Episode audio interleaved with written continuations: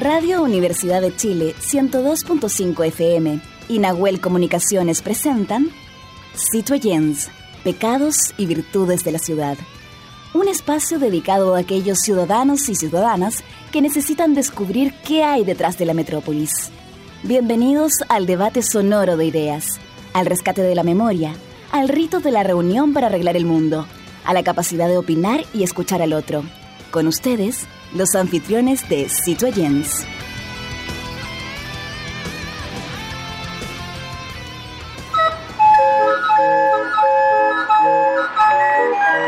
Radio Universidad de Chile y el programa Citoyens, Pecados y Virtudes de la Ciudad presentan Conexión Patrimonial, Sonidos de la Geografía Humana, segunda temporada un microespacio dedicado a valorar nuestros tesoros humanos y sus oficios patrimoniales y que son parte de la memoria viva e histórica de nuestro país.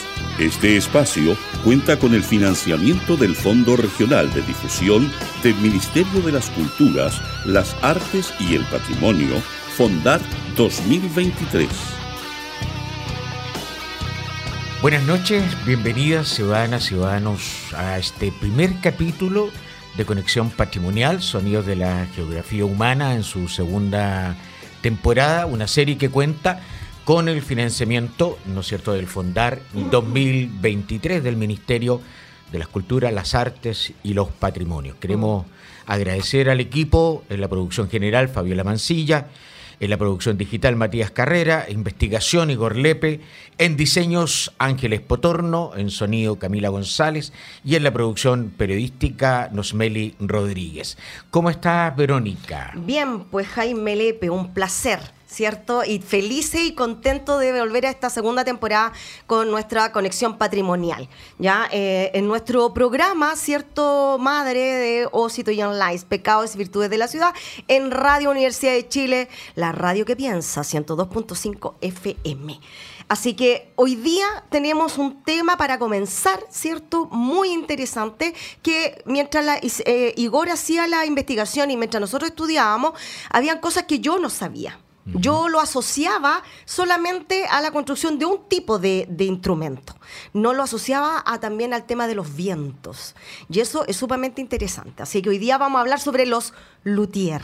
Claro, ahora hay que ponerlo en contexto porque esta es una serie de 32 capítulos. Vamos a estar junto a ustedes a partir de hoy, ¿no es cierto? Y hasta diciembre vamos a recorrer 32 patrimonios inmateriales. ¿Qué significa esto?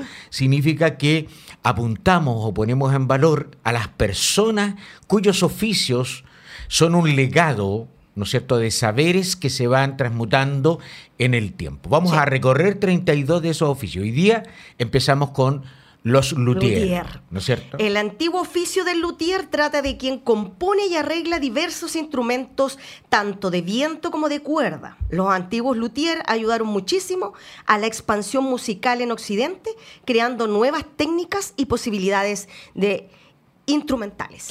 Bueno, eh, el luthier es, una, es un oficio muy antiguo en nuestro país, eh, básicamente llevado a cabo por, eh, por, artesanos que se han dedicado a la reparación, pero también a la construcción de distintos instrumentos musicales, de cuerdas, guitarras, violines, violas, violonchelos, vientos, etc. ¿Ya? Hoy día vamos a conversar con un especialista de, de aquello. Sí, está con nosotros Felipe Binet Aguilera. ¿Cómo está? Ahí lo estamos mirando. ¿Cómo está, Felipe? Mira que se ve hermosa esa imagen con todos los instrumentos que están atrás. Así que, bueno, le estamos diciendo a todos nuestros auditores que nos sigan por nuestras redes sociales eh, para que así puedan ver también lo que nosotros... El canal YouTube. El canal y YouTube y en Facebook para que puedan ver claramente a nuestro invitado con todo su todo su equipo, ¿cierto? Todo lo que él, ahí está, su material de trabajo, muy bonito. Gracias, Felipe, por aceptar nuestra invitación. Hola, hola, gusto saludarlo.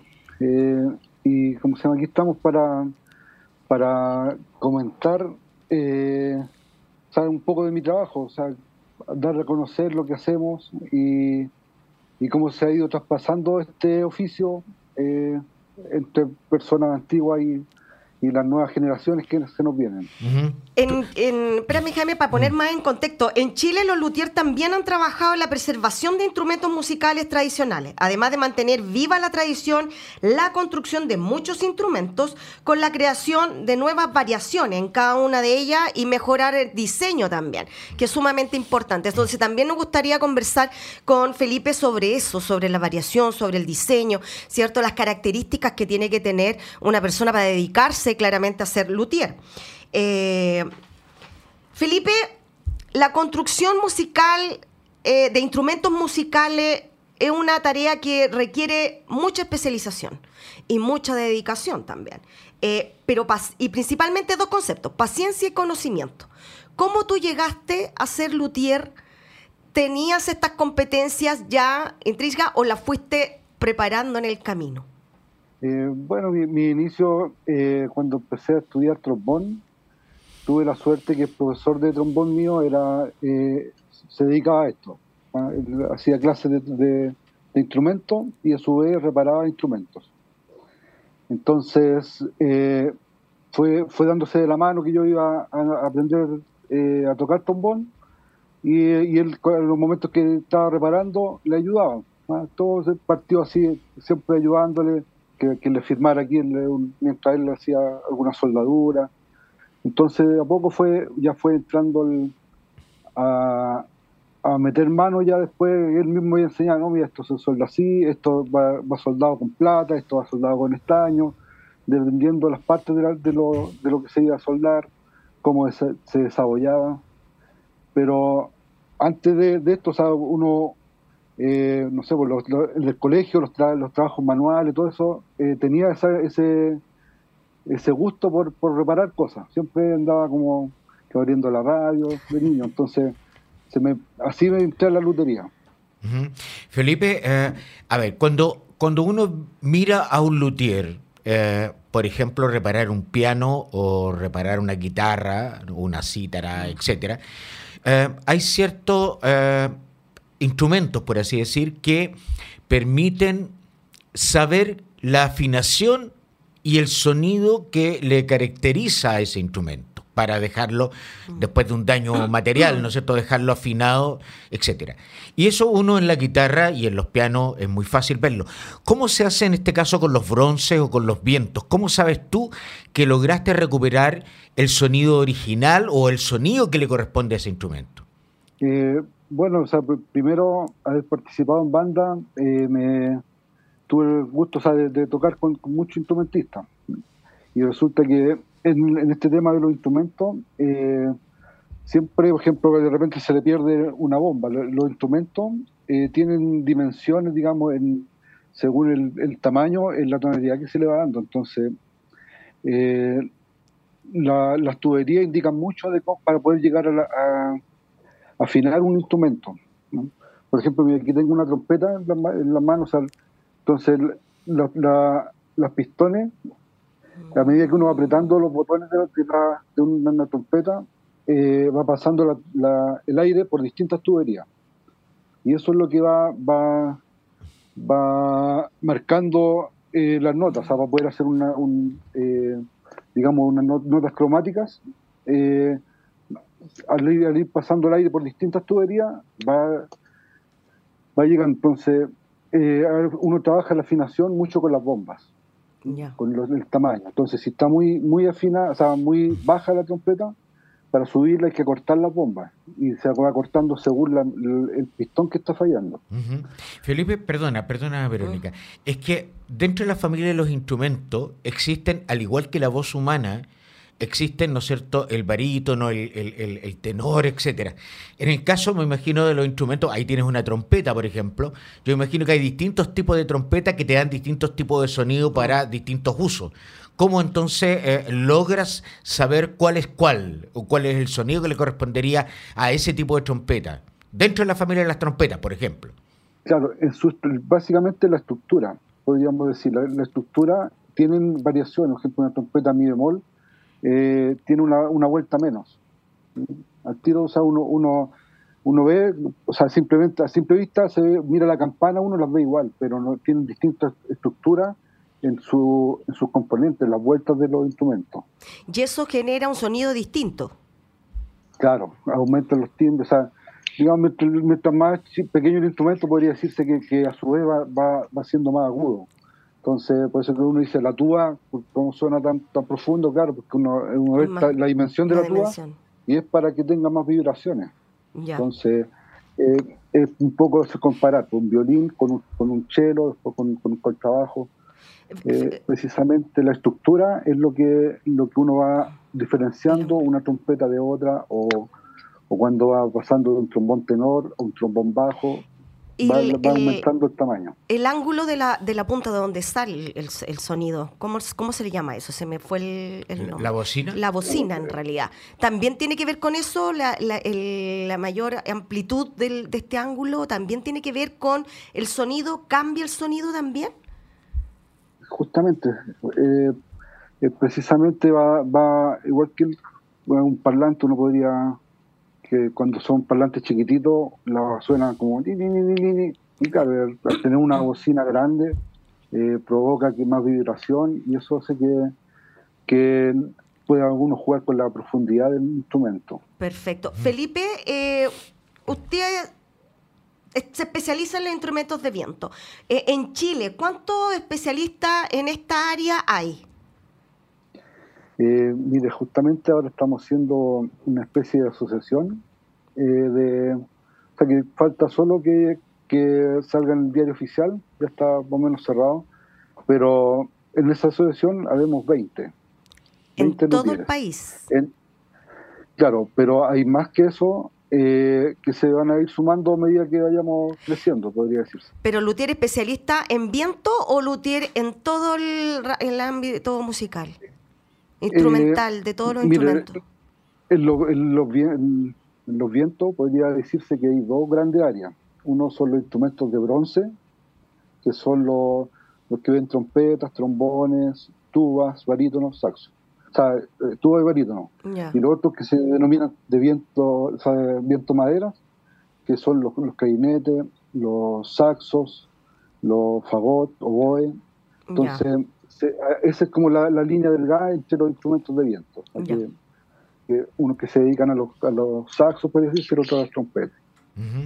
Felipe, eh, bueno, eh, el oficio que tú, que tú dominas, obviamente, a partir de, tu experiencia en el mundo de la, música, hace que entonces tú te enamores de este segundo oficio, ¿no es cierto?, de, pasar de músico a, arreglar o, poner en valor eh, estos, estos instrumentos.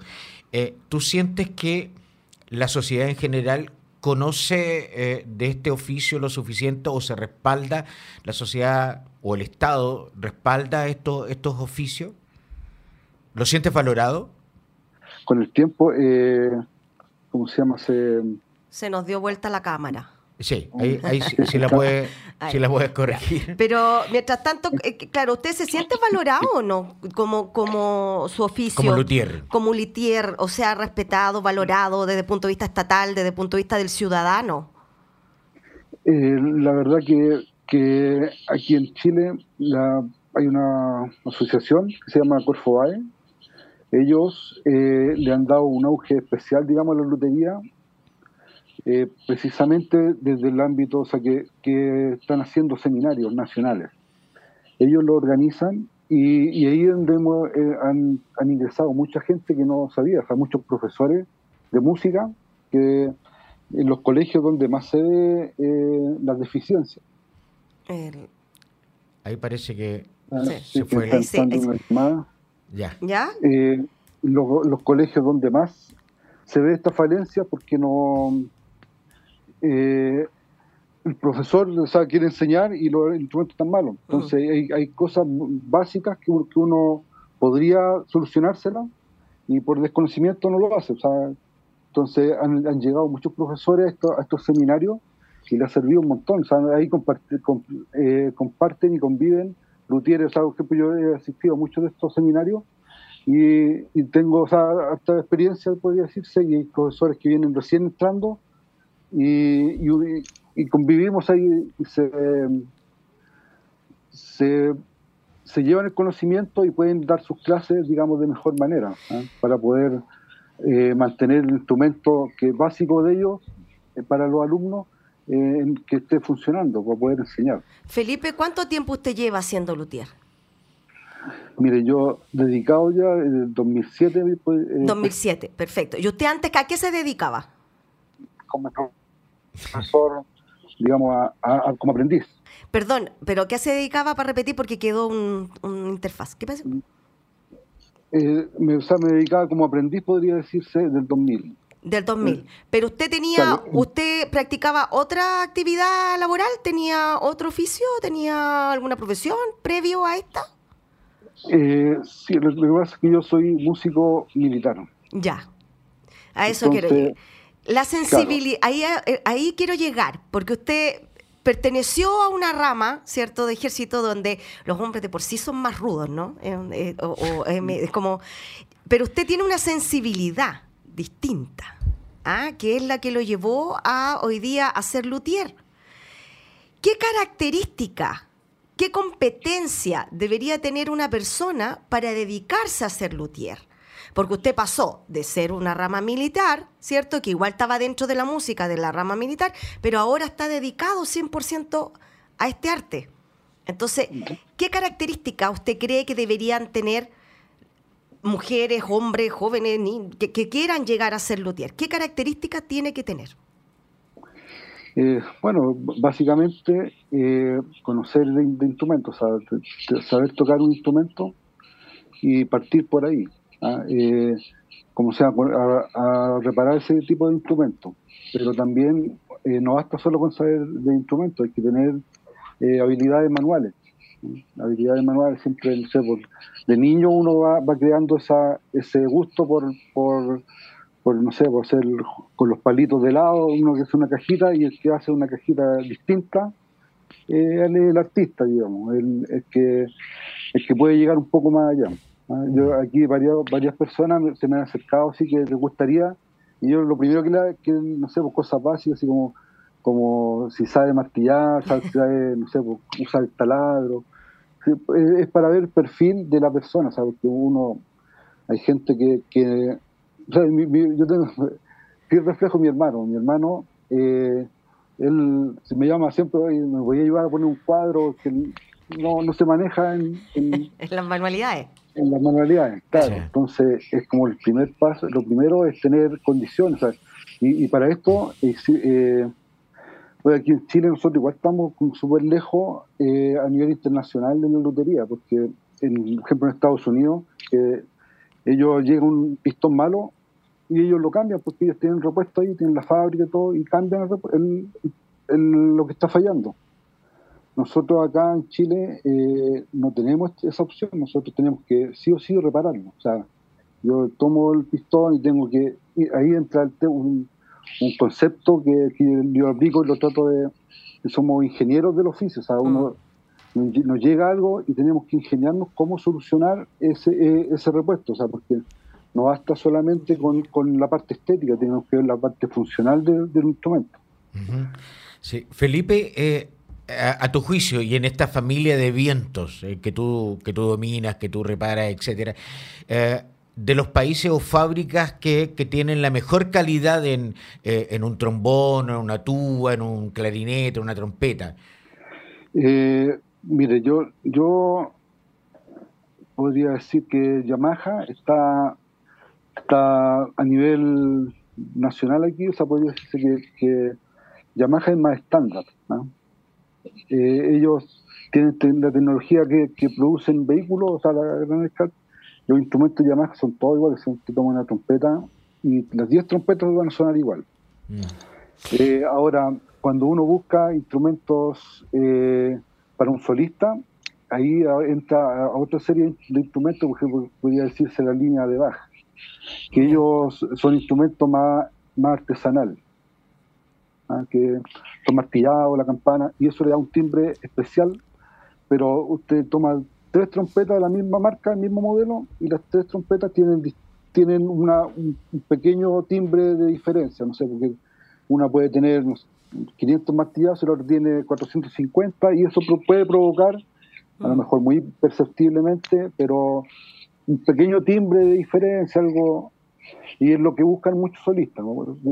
Trompetas fabricadas a mano, Schager, eh, Bach, la, la serie Stradivarius, bueno, que, que to- todas las marcas hoy en día tienen sus series custom, que son las profesionales de alta estándar. Felipe, Pero aquí, Ah, aquí es difícil conseguir instrumentos, sí. Sí, hay, hay algo que me llama la atención, eh, porque en la actualidad luthier es un artesano local, ¿cierto? Usted lo mencionaba como un ingeniero del oficio. Eh, ¿Qué pasa con las nuevas tecnologías? ¿Qué pasa hoy día con eh, de qué manera el luthier eh, está conviviendo con las nuevas tecnologías? ¿De qué manera puede, convivir ahí? Eh, bueno, básicamente eh, hoy en día los, mismos tipos de soldadura. Nosotros acostumbrados aquí al, estaño al, al estaño plomo y hoy en día, por ejemplo, Yamaha o sea, y varias marcas más están trabajando sin plomo eh, por lo nocivo que es el plomo. Entonces eh, están, eliminando el, plomo de la soldadura, están eh, los procesos de, de lacado, el proceso, todo eso ha ido eh, eh, creciendo, o sea, lo- los mismos gas que ocupan, el gas, usar otros tipos de gases para por los ambientes. Usted ve aquí, por ejemplo, estoy dentro del taller, igual tengo un extractor de aire, pero cuando soldo un instrumento, por ejemplo, viejo, sale una nube de, de tóxica de la, de- del mismo instrumento que viene por dentro sucio, todo. Entonces, todos esos vapores, eh, o sea, uno usar mascarilla, ese tipo de cosas, eh, se aplican en, en nuestro oficio. Eh, antes, antes, no, antes no se veía nada de eso, o sea, antes Mm. era como todo, ¿no? Le, aplicaban eh, Mm. la soldadura con plomo, daba lo mismo, o sea, no. Ah. Eh, Sí. Hay mucha tecnología, por ejemplo, los imanes, pues, que se desabollaba Mm. todo así a mano nomás y hoy en Sí. día existen unos imanes para desabollar los instrumentos grandes y no hay que desarmar nada. Mm. Felipe, Antes no, había que desarmar. Sí, y, y- y en este caso, si se deja el plomo como, un- como un material, ¿no es cierto?, histórico, eh, ¿se reemplaza por?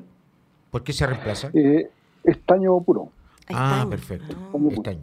Ahora, ¿cuál, ¿por qué se aplicaba el plomo? Porque eh, por el punto de fusión. Eh, era más blanda la soldadura. Ya. Entonces necesita más calor ahora para poder soldar, pero hay que aprender a manejar el calor de otra forma para no quemar el instrumento. Usted decía recién de que no existía muchas veces el tema de ir y comprar, ¿cierto? Y cambiar el, el- algún repuesto, le podríamos decir repuesto. En este aspecto, eh, ¿ustedes hacen también muchas veces los repuestos? Si es Sí, que le falta sí. una pieza, esa pieza ustedes la hacen también, la La modelan, fabricamos. te- la fabrican. Ya, Ahí, eso, ese también es el que le da un valor agregado, ¿no? A su, a su oficio. Claro, eh, miren aquí lo más complicado es que fabricar piezas no es, no es tan barato, digamos.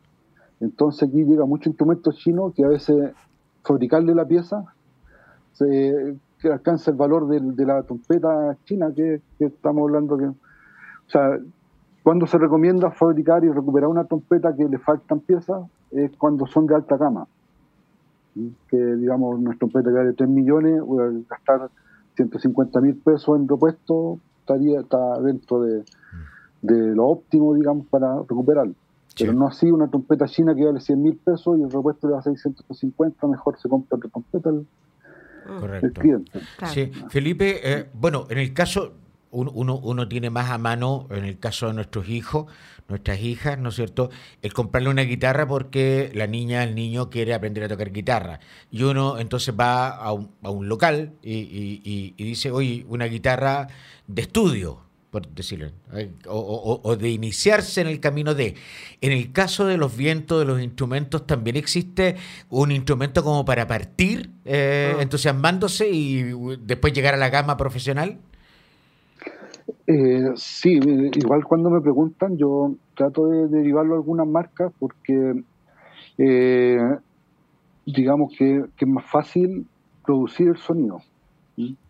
Con algunas trompetas chinas que, que, o sea, si, si se va a iniciar, le va a costar más porque a a uno le cuesta más sacarle el sonido, digamos, porque son más duras, tienen otro material, vibra de distinta manera, entonces para un aprendiz, eh, o sea, a lo mejor para, para que se encante con el instrumento ya mientras tanto, pero eh, rápidamente pasar a una trompeta un de, de, nivel estudiante, pero de, de, alguna marca más reconocida. Perfecto. Ya pues, estábamos con Felipe Binet Aguilera, ¿cierto? Lutier, en nuestro primer capítulo de Conexión Patrimonial, Sonido de la Geografía Humana dos en esta primera temporada. ¿Segunda temporada? Segunda, temporada, segunda temporada. Bueno, Felipe, queremos, queremos agradecerte tu gentileza. Eh, yo me imagino que este, este oficio te hace muy feliz eh, mm. y sobre todo cuando cuando tú estás trabajando para estas nuevas generaciones, para los chicos que, que, empiezan a utilizar los instrumentos y ahí uno le viene inmediatamente a la memoria la creación de las orquestas infantiles y juveniles donde, donde eh, con mucho entusiasmo los chicos, sobre todo en el caso de los vientos, mm. eh, o cuando uno ve en, en, en, el transporte público, en el metro, a, chicas, digamos, con estos trombones, estas tubas grandes también. Eh, entonces, eh, es, un esfuerzo, un sacrificio que, que, se premia a través de un buen trabajo como el tuyo, de dar el sonido que corresponda para que el director de la orquesta orqueste bien y nosotros podamos disfrutar de la, de la música. Así que agradecerte en este primer capítulo, Felipe, desearte mucho éxito y ojalá que este sea un oficio que no se pierda en el, en el, tiempo, y que nosotros lo sepamos valorar como patrimonio, ¿no es cierto? Porque es muy importante, muy relevante para, para el mundo de la música. Sí, muchas gracias, Felipe. Por último, eh, puedo hacer una mención a, dos profesores. De, uno es don Jorge Cerda, que él es un, eh, digamos, un referente aquí en Chile de, la lutería, y don Manuel Sáez, que es mi profesor, el que me inició en la lutería. Ya pues, un saludo entonces a los dos profesores. ¿Ah? Listo, muchas gracias Felipe. Gracias Felipe. Ya, Felipe. muy bien. Binet Aguilera, ¿cierto? Luthier chileno, especialista en, los instrumentos de viento. Así que muchas gracias y comenzamos nuestro, terminamos nuestro eh, primer capítulo de nuestra segunda temporada de Conexión Patrimonial.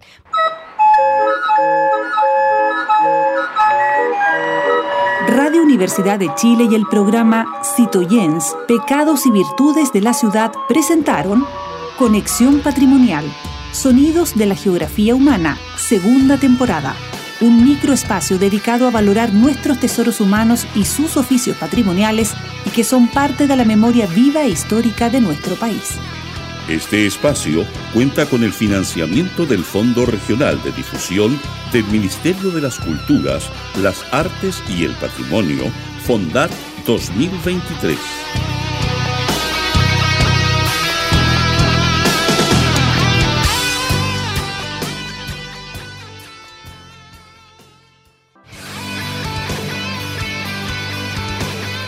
En la Plaza de Abasto todo puede suceder, porque es un lugar de encuentro con las ideas, los mundos y los personajes de la ciudad. Bueno, ese era el Big Bang de la ciudad, ¿ah? un espacio musical que recorremos y ponemos en valor con artistas emergentes cada, cada semana, ¿no es cierto?, en eh, Citoyens Live.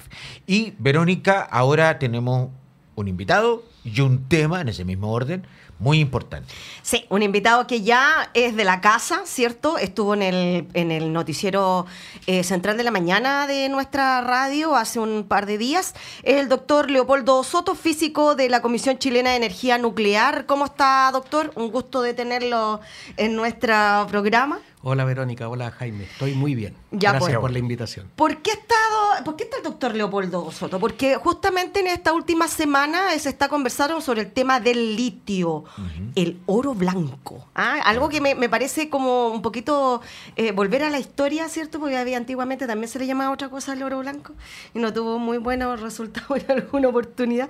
Pero la Estrategia Nacional del Litio anunciada por el presidente Gabriel Boric, la idea es incluir al Estado en la investigación y extracción y exportación del litio con una estrecha colaboración entre el ámbito público como privado.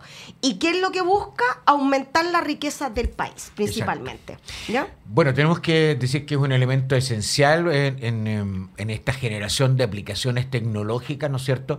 Y que tiene una baja emisión CO2 y por supuesto que podría reemplazar, por ejemplo, el petróleo, que tiene una energía de menor costo. Ahora, siempre y cuando sea bien regulado. Sí. Hay un tema que pasa a ser eh, importante. El litio desde el 2015 al 2021 pasó a convertirse en uno de los commodities más demandados con mayor producción. Y uno de los mayores depósitos de litio del mundo se concentran en el salar de Atacama, en Chile, en el salar Hombre Muerto en Argentina y el salar de Uyuni en Bolivia, entre otros. Bueno, para saber justamente cuál es el aporte que puede entregar eh, al mundo de la ciencia, al mundo de la tecnología, al mundo de la ciudadanía, es que estamos junto con, eh, con Leopoldo, ¿no es cierto?, eh, físico, investigador de Sechen, y preguntarte, Leopoldo, respecto a mucha información que nos está llegando de distintos lados, algunas de ellas bastante rebuscadas, bastante complejas de entender, pero por otro lado, otras muy simplistas. Entonces, queremos conversar contigo eh, respecto a esta, este descubrimiento, ¿no es cierto?, de, del litio, debería tener, más allá de lo comercial y lo económico de los países, debería tener ventajas de mejora de calidad de vida para la ciudadanía, para el planeta. Bueno, em, efectivamente, en, dentro de las aplicaciones del litio, una de ellas tiene que ver con la generación de energía a partir de tecnologías más limpias, como sería, por ejemplo, la fusión nuclear. Entonces, ese es un beneficio eh, impresionante para el planeta. Cuando se logre la fusión nuclear, que todavía se está investigando, el combustible que requiere la fusión nuclear es deuterio y tritio y el, el deuterio se obtiene del agua y el tritio prácticamente no es muy poco el que existe en la naturaleza y hay que obtenerlo de manera artificial. Y la forma de obtenerlo es a partir del litio. Para ello hay que conocer tecnologías primero, desarrollar conocimiento, de tal manera de poder refinar el litio a litio metálico y posteriormente hacer separación isotópica del litio, porque el litio tiene dos isótopos, mm. el litio 6 y el litio 7. Y esa era una de las preguntas. ¿Qué diferencia tiene uno con el otro? Uno, uno, uno tiene un, neutrón más en su núcleo, hace que sea más pesado, o sea, tienen un núcleo más pesado. Esa tienen las mismas propiedades químicas, eh, pero tienen diferente masa en el núcleo. ¿ya? Entonces, con uno, eh, con uno, uno es útil para la fisión nuclear que existe actualmente, el litio 7. Ese cuando uno, lo, por ejemplo, produce una reacción haciéndole llegar neutrones, ese se enfría porque requieren, porque chupa energía. En cambio, el litio 7, el, perdón, el litio 6, el litio 6 libera energía y entre esa energía que libera genera tritio. Ya. Al entonces, el litio 6 en la práctica es el combustible de la fusión nuclear. Perfecto. Entonces, pero no basta tener el recurso sino que quien sea capaz de tener el conocimiento y la tecnología, la ciencia, para producir el tritio y hacerlo parte de compuestos que puedan ser eh, usados en un reactor de fusión nuclear, ellos son los que van a tener, esos países son los que van a tener un rol preponderante en la industria energética de la mitad de este siglo y de los siglos que vienen. Entonces hay que pensar en el litio como para crear futuro, con una mirada a largo plazo. El litio es mucho más que baterías. Hoy día pasamos por un boom de la, de, que tiene que ver, un boom de, ventas del litio, porque tiene que ver con el mercado de la electromovilidad. Mm. Pero la gente dice, pero pucha, cuando hay que vender rápido el litio porque el litio puede ser reemplazado por otra cosa en las baterías o, y nos vamos a quedar con el litio. Bueno, siempre está el riesgo de que algo sea mejorado tecnológicamente y para estar preparados para eso tenemos que investigar y adelantarnos al futuro otras capacidades para el litio. Hay algo que me llama la atención. Voy a dar datos. Perdón. Eh, mira, dice Bolivia, primer lugar, con 24,6% de la reserva mundial. Eso significarían 21 millones de toneladas de litio, de litio pero no han podido ser extraídos debidamente. Y después viene Argentina con 22,6 y después Chile con un 11,2. O sea, nosotros estaríamos dentro de América Latina como en el tercer lugar de, la cantidad de... A ver, ahí hay una, ahí siempre hay una confusión, ¿eh? ¿Ya? Entre reservas y recursos, ¿ah? Ya. Unas son las que están disponibles y que tecnológicamente son posibles de obtener. Ya, perfecto. De, producir, de, de, transformarlas en un de, de extraer y transformarlas en un producto. Las que son posibles de extraer porque se conoce dónde están y qué, se necesitaría para, para, para sacarla. Y otras son las, las que ya eh, em, realmente se pueden comercializar, las que son susceptibles, además existen capacidades para comercializar. Ahora, yo tengo otro dato que muestra que de las reservas mundiales de litio, el 51% está en Chile, en Estados Unidos y Canadá el 6%, en China el 6%, en Argentina el 10% y en Australia el 16%. Entonces, estas son las reservas de litio, todo el litio que estaría ahí disponible, pero que no pero, pero que hay que saber obtenerlo. Y Bolivia en ese caso aparece con menos del 10%. Pero no lo relevante no es cuál tiene más. Lo importante es que en el triángulo del litio, si lo queremos ver como una cooperación internacional, entre Chile, Argentina y Bolivia, tenemos la mayor capacidad de, litio. Perfecto. Ah, doctor, eh, lo quiero llevar al tema de la relación que existe entre la investigación científica y la productividad o el desarrollo comercial mm. que puede haber. ¿De qué manera podemos aprovechar? Porque tengo eh, eh, el recuerdo inmediato, ¿no es cierto?, del cobre, donde hay una serie de procesos que todavía, a pesar de, la cantidad de decenios que llevamos, no se producen, mm. no invertimos acá. No hay innovación. ¿Qué pasaría con el, Hay innovación, pero poco. Hay, ¿no es cierto?, en la carpeta eh, del Estado la creación de un instituto, ¿no es cierto?, y ese instituto ah, haría desarrollo científico Sí, ah, o sea, el instituto tiene varias, tiene varias cosas que hacer. Okay. Ahora, hay que entender esta estrategia nacional del litio presentada por el presidente de la mano tanto la empresa nacional del litio con este Instituto Tecnológico de Investigación en Litio y Salario, un instituto público, y una empresa con, el control mayoritario del Estado. Hay que entenderla en su conjunto, porque, por un lado, la gente que, dice está preocupada de que vamos a perder la posibilidad de, de, de este boom del litio y que quieren venderlo todo al tiro, Primero, deshacerse del litio ahora y tratar de venderlo todo es, un error, pienso yo, porque el litio tiene posibilidades a muy largo plazo. Eh, y está esta posibilidad de la, relación público-privada que permite seguir explotando el litio por ahora en las condiciones actuales y mejorándolas incluso. Incluso se ha dado instrucciones para que eh, Codelco se empiece ya a relacionar con las empresas que tienen los contratos de, explotación y ver si que desde antes ya se puede empezar a involucrar el Estado en esa empresa y posteriormente ya y en paralelo crear esta empresa nacional del litio.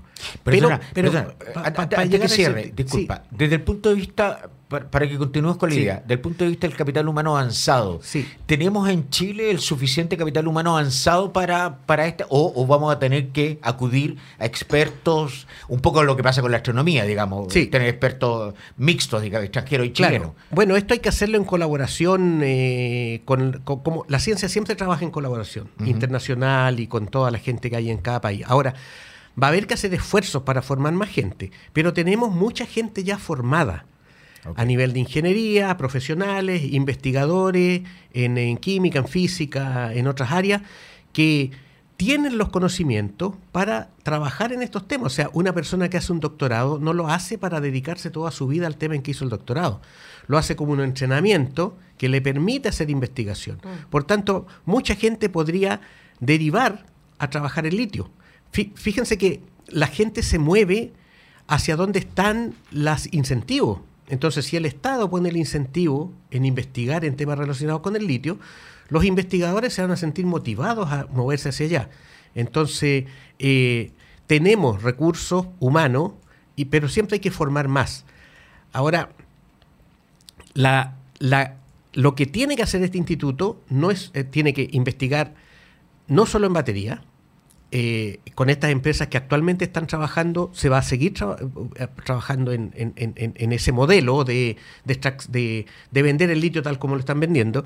Sin embargo, una de las cosas más importantes de las que habló el presidente es que todo esto tiene que hacerse con cuidado al medio ambiente y en amistad con las comunidades y la naturaleza. Y en ese punto lo primero que hay que investigar son métodos de extracción amigables con el medio ambiente, porque actualmente el litio se extrae como salmuera, de manera líquida, se pone en grandes piscinas y se evapora el agua. Es una tecnología prehispánica, igual que la que se usa en las sales de Cahuil. Es la misma. De manera que aquí se hace, pero aquí se hace de forma industrial.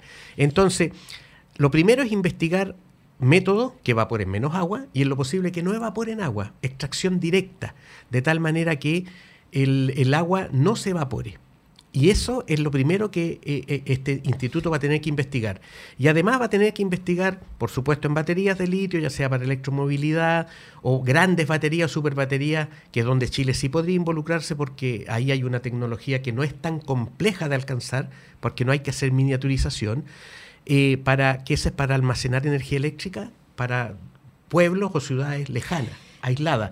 Pero quiero, Mm. hay otra tecnología importante ahí, porque litio, lo que yo quiero recalcar no es solo baterías. Claro. También como recurso energético están las baterías de litio, pero también como recurso energético se puede almacenar energía, no solo como en electricidad, sino que también como calor. Y ahí están las sales fundidas de litio. Y lo otro que es relevante también en, lo, en, la, en, la, en la... Hay que investigar en sales fundidas de litio que sean capaces de absorber calor eficientemente y después liberarlo en la noche. Con eso se elimina la, in- la- la intermitencia de la energía solar. ¿ya?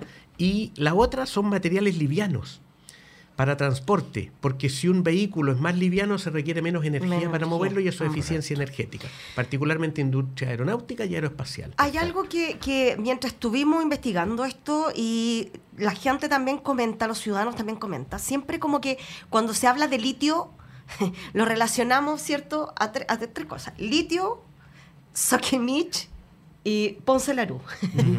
Son como, es como un tema así central. O sea, hablamos de litio, hablamos de, de estos tres. Claro, no hay Eh, cómo no hacerlo. es que- Están ¿cómo? completamente asociados. Entonces, el- el- hoy día, con esta nueva estrategia del litio, ¿cómo la ciudadanía va a ser parte de esto? Y ya no Mm. solamente va a estar asociado a un personaje o a una empresa.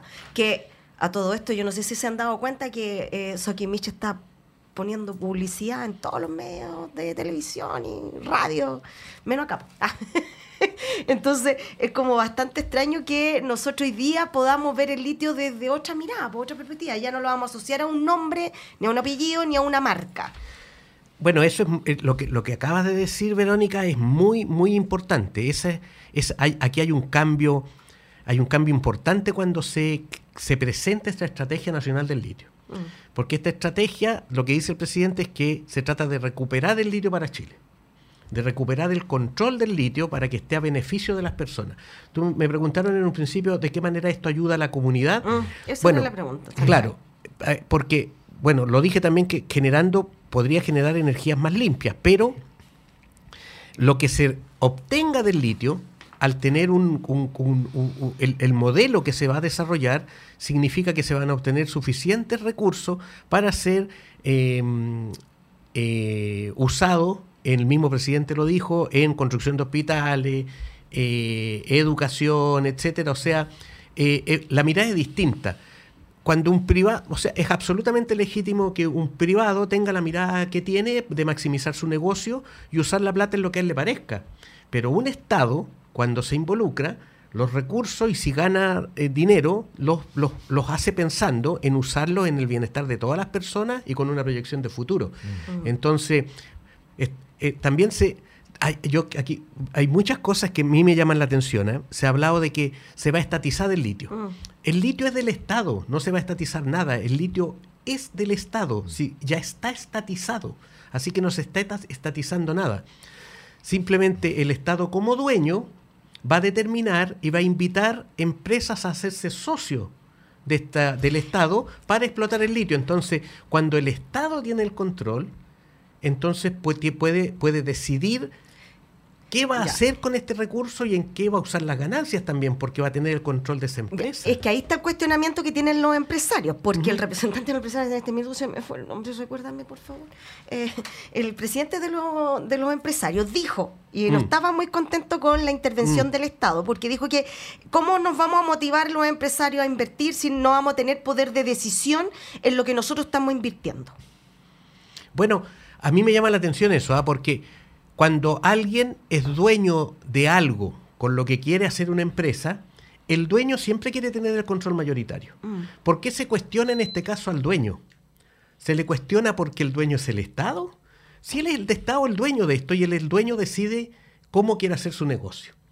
Y el Estado, como han dicho ya diferentes autoridades, va a invitar a las empresas que quieran participar y si les parece que el negocio es bueno, van a aceptar la invitación o no. Y si no les parece que es bueno, no la aceptan. Así que a nadie se le va a obligar a trabajar con el Estado. Sí.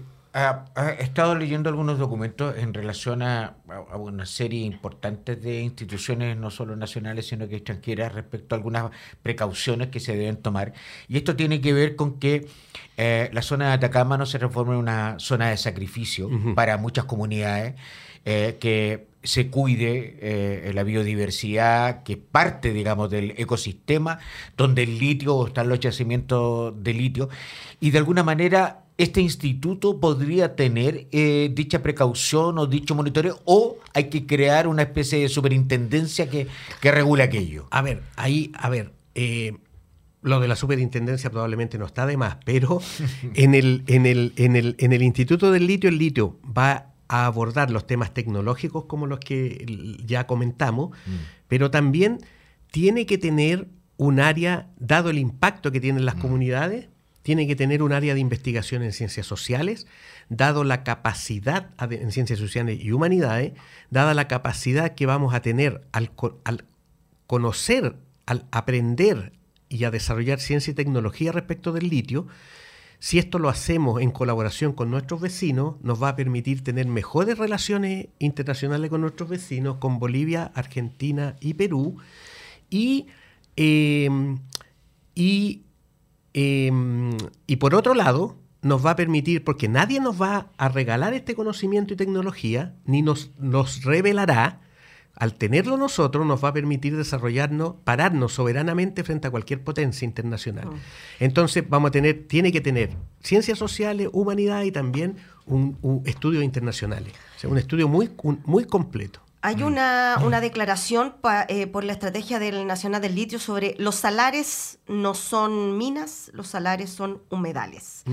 Eh, y ellos hacen claramente, eh, al, principio claramente ellos hacen una mención que agradecen que esto lo va a manejar el Estado, ¿cierto? Que va a estar en manos del Estado, pero también ellos hacen sus cuestionamientos al hecho de, una biodiversidad eh, única de los salares y humedales andinos y lo que ellos quieren que esto se haga, ¿cierto? Desde no mm, la extracción se haga regulada, que no se vayan a eh, destruir estos salares.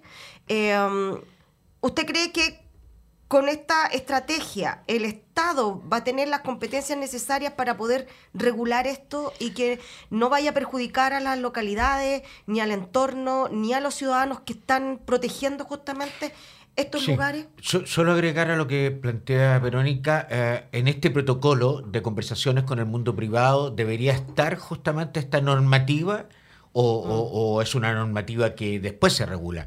Eh, o sea, al momento de invertir o hacerse parte mm. de, este proyecto, ya sine qua non está instalado. yo, yo creo que en el momento de que se firmen esos acuerdos con el sector privado, tiene que estar ya determinado a qué se comprometen. Ahora, es muy importante lo que señalaba Verónica, que eh, hay que tener estudios hidrogeológicos de la zona. De tal manera de que afecten lo menos posible el medio ambiente, porque efectivamente son humedales, mm. son humedales. Y también y son lugares donde hay un recurso que es bueno manejar, pero en amistad con el medio ambiente y las localidades. Perfecto. bueno, ya estamos llegando. Oye, se nos pasó el. Volando, volando. Bueno, pero vamos a hacer un, un litio 2. sí, un litio corresponde.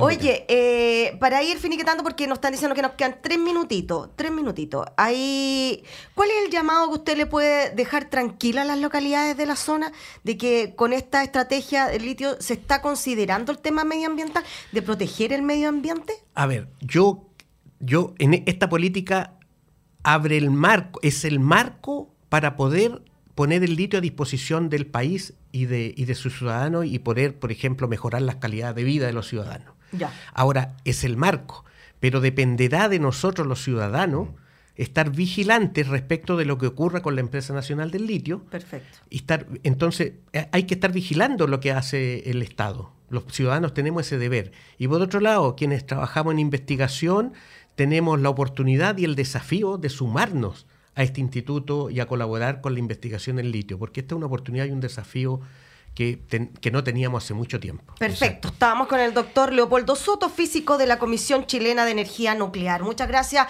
eh, doctor, por habernos acompañado, ¿cierto? Y haber profundizado un poquito más en este tema y claramente lo vamos a estar desarrollando en las próximas semanas un poquito más, porque hay harto que hablar. ¿ah? Perfecto. Y nos volvemos a encontrar el próximo jueves a eso a las 20 horas por Radio Universidad de Chile 102.5 FM y por nuestras redes sociales también donde nos puede seguir y volver a ver, por supuesto, si no alcanzó a escuchar o a ver nuestro programa. Eso, nos tienen que hacer réplica porque como estamos ahora tanto compartir, compartir, compartir, compartir ¿cierto? Y, y, ver nuestros programas. Así que un abrazo gigante, nos vemos la próxima semana en Osito y en Live, Pecado y Virtudes de la Ciudad, en Radio Universidad de Chile, la radio que piensa. Chao, chao.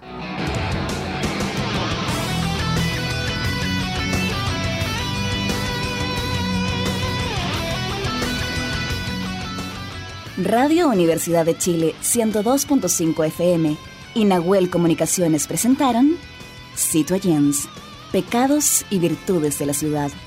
Un espacio dedicado a los ciudadanos y ciudadanas que necesitan descubrir y explorar qué hay detrás de la metrópolis.